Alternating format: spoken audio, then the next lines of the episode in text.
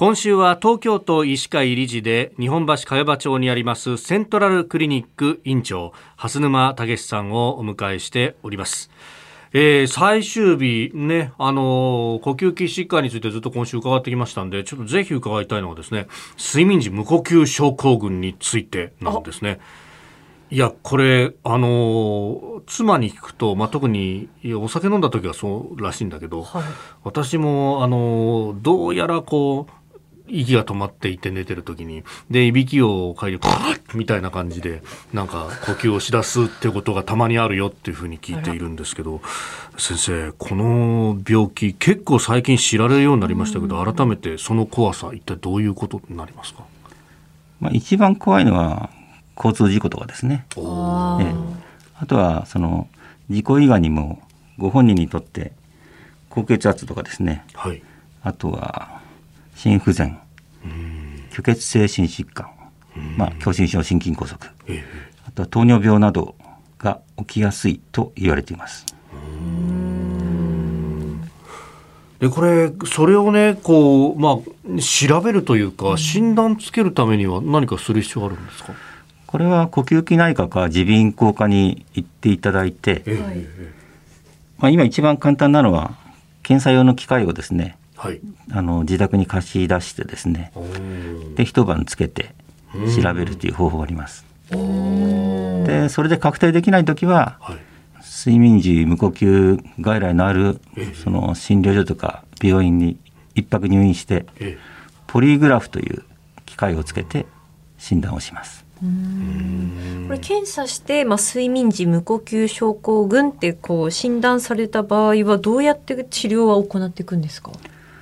主にですねあの CPAP とか口腔内装置とか、あと手術だとか。手術。減量だとか。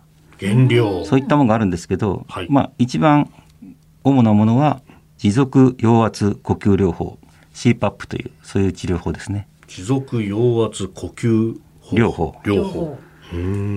これはあの鼻につけるマスクをですね、はい、頭に固定してはい、寝てる間はそれをつけていただく、うんうん、ずっと機械につながってるんですけどただ頭にずっとつけて横で機械が鳴ってると、どうしてもなかなか難しい方もいますね。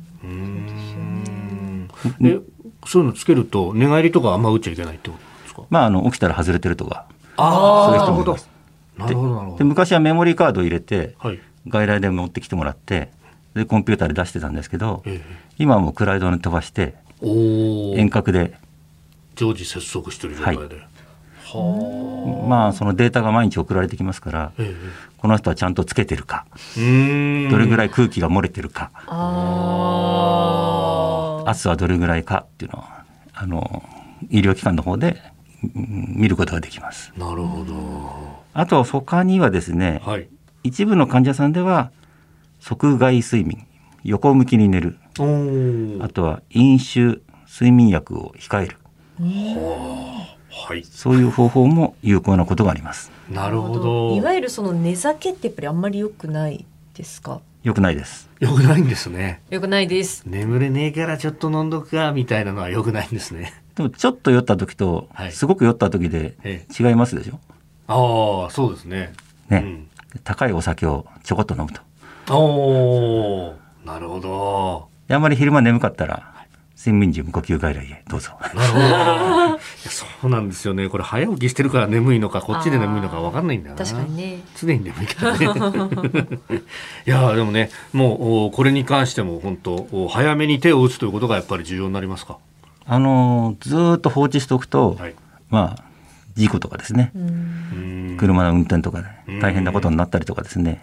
あるいは普段の能率が落ちたりですね昼間ずっと居眠りしてるとなかなか大変ですしあとは血圧が上がったり脳とか心臓の病気にも結びつきますんで早めに精査をお勧めします。はい、はい、セントラルクリニック院長蓮沼武さんでした。